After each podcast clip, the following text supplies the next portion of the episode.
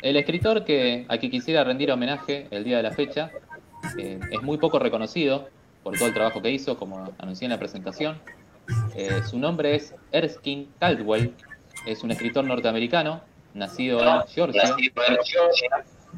en 1903, eh, en un pueblito, pueblito perdido en el campo, algo que también sería designio de, toda su trayectoria, tanto personal, biográfica como literaria. hijo de una maestra y de un pastor de una iglesia presbiteriana, eh, ese pastor, debido a su trabajo, tenía que mudarse eventualmente y eso marcó la infancia del joven Caldwell, que tuvo que emigrar de un estado a otro del sur de Estados Unidos. La parte más pobre generalmente era la que le tocó conocer a él.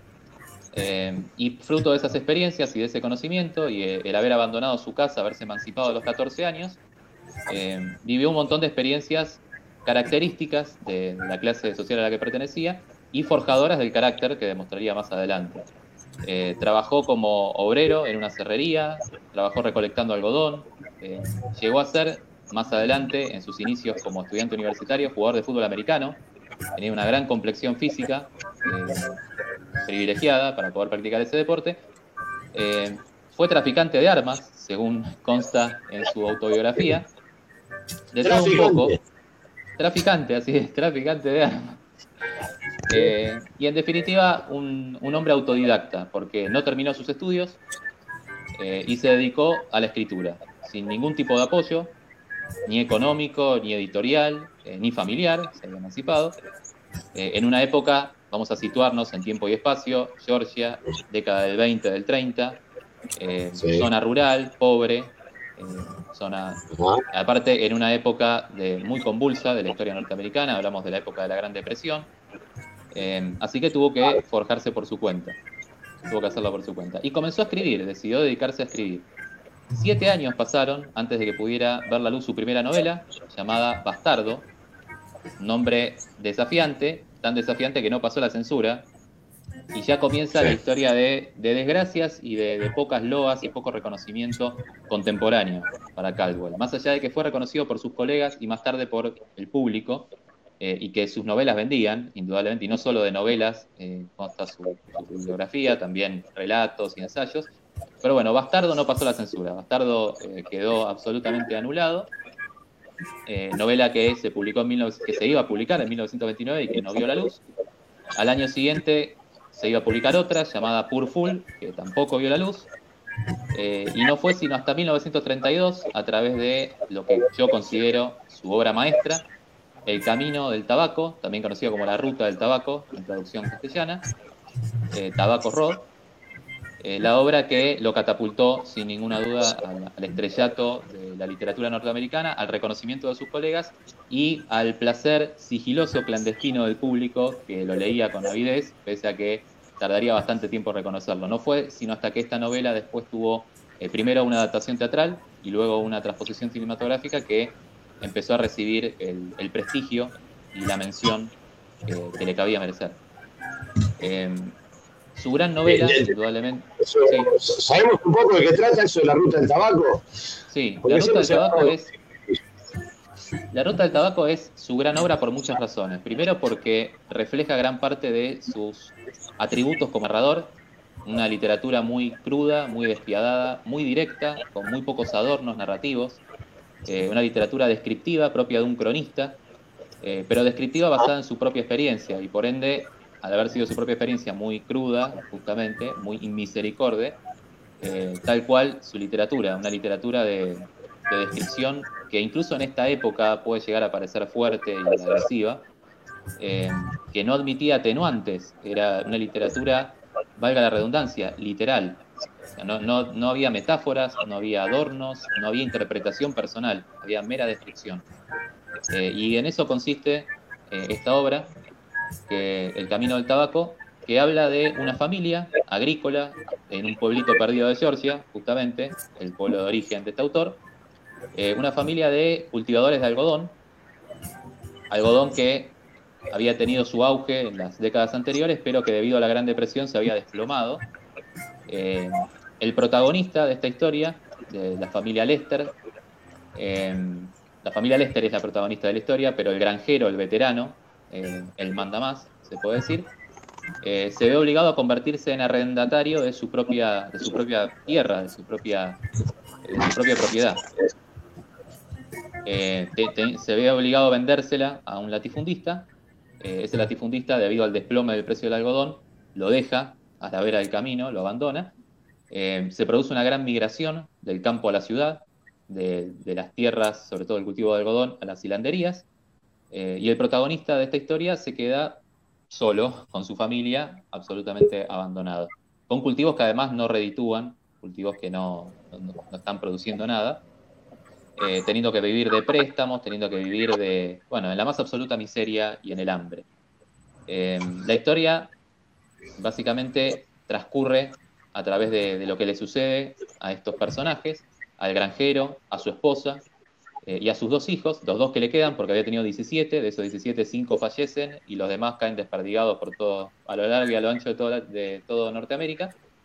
Em, y bueno, el granjero, en una situación económica acuciante, em, llega, por ejemplo, hay una escena muy gráfica de todo, al principio de la novela, en la cual em, llega eh, quien vendría a ser, son situaciones muy difíciles de describir y si uno no lee la historia, pero bueno, es así. El, granjero se ve obligado a casar a su hija de 12 años con un carbonero. Ese carbonero va de visita a la casa con una bolsa de nabos. Eh, y el granjero, en el, hambre, la, la, miseria en la que estaba sumido, trata de encontrar la forma de robarse esa bolsa de nabos. Entonces utiliza a su hija, a su otra hija, que todavía vivía con él en su casa, para seducir al esposo de, la hija menor de 12 años, que había hecho casarse, eh, y la escena concluye con el granjero escondido en un rincón, devorándose la bolsa de nabos. Esa es la primera escena de, de esta novela. Así, así de cruda y, tremenda es. Tremenda Termina, termina ofreciendo a su hija, aprovechando, si se quiere, sus atributos sexuales, en beneficio de su propia alimentación, o sea, ya ni siquiera pensando en su familia, que pasa hambre, su esposa, su madre, que es una anciana. Eh, bueno, así comienza la historia. La historia transcurre de una desgracia a otra, el protagonista tratando de sobrevivir, tratando de reflotar ese cultivo de algodón, eh, teniendo esperanzas de que en algún momento al llegar la primavera pudiera plantar una semilla de algodón y que eso diera lugar a una plantación. Vanas esperanzas porque eso jamás va a ocurrir, eh, tratan de convencerlo por todos los medios de hacer lo que tantos otros, de emigrar a la gran ciudad y trabajar en una fábrica, pero él está convencido de que la vida en el campo es la única, natural, acorde con los principios de Dios. Eh, es una historia que también transcurre mucho en esa ambigüedad entre la extrema pobreza que conduce a situaciones de promiscuidad, de hay muchísimas escenas sexuales explícitas en la historia, pero al mismo tiempo la represión religiosa, que aparece muy presente, el rol de los predicadores de pueblo. Eh, bueno, resulta que el otro hijo, que aún vivía con la familia, em, contrae matrimonio siendo menor de edad con una predicadora. Y esta predicadora se lo lleva de viaje a la ciudad, compran un auto, contraen matrimonio y se van a la ciudad. Eh, y en la ciudad se producen toda clase de hechos eh, inenarrables. Eh, por ejemplo, desde atropellar a un negro y dejarlo muerto. Eh, sí. Hasta, hasta que incluso el propio granjero veterano. ¿Qué? Es muy actual eso, digo. No pierde vigencia. no pierde vigencia, no pierde vigencia. Y bueno, desde, desde atropellar a este, a este ciudadano negro, eh, hasta, por ejemplo, que en algún momento el granjero, el padre, se sume a la, Odisea porque tenía un interés afectivo y sexual por la, predicadora.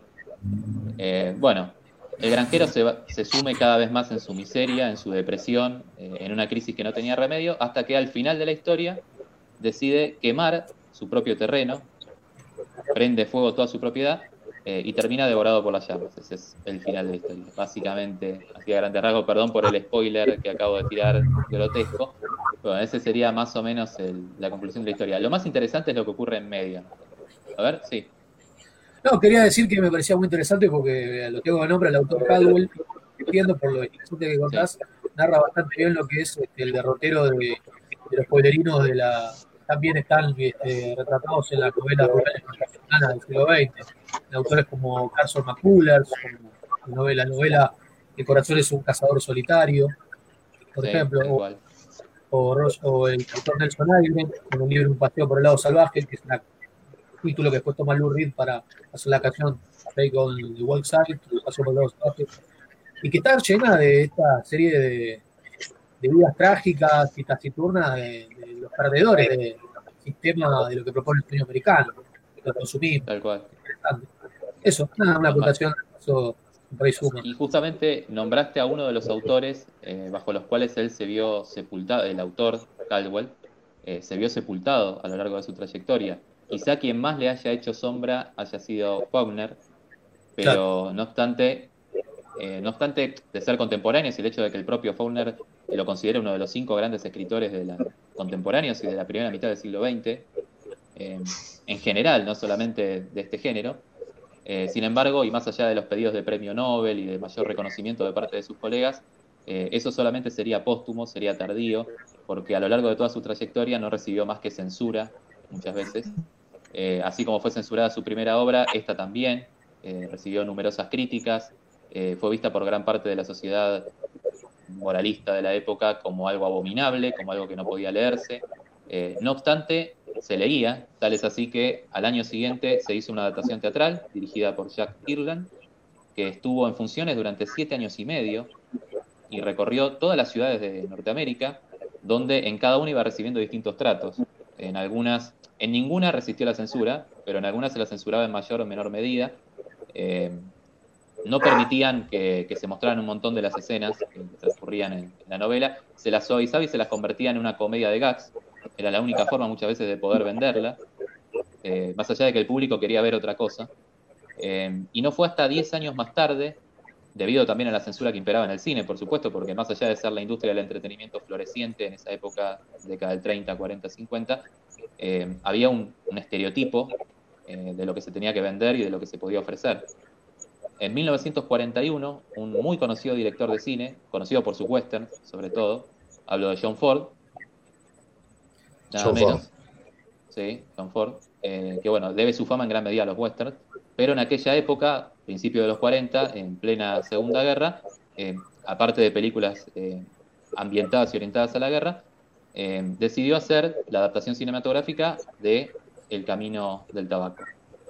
claro que con licencias, por supuesto, él y su guionista tuvieron que hacer un montón de modificaciones para que esto pudiera ver la luz. Eh, sin ir más lejos, la escena del negro atropellado en la ciudad por el auto del, descerebrado del hijo del granjero eh, y la predicadora pasó de ser un atropellamiento a una escena cómica en la cual el negro, poco antes de recibir el impacto, salta del auto, por ejemplo, porque si no eso no, hubiera podido llegar, claro, no hubiera podido llegar a nunca jamás a, a ser celuloide. Eh, y después, por ejemplo. Bastante importante de la escena.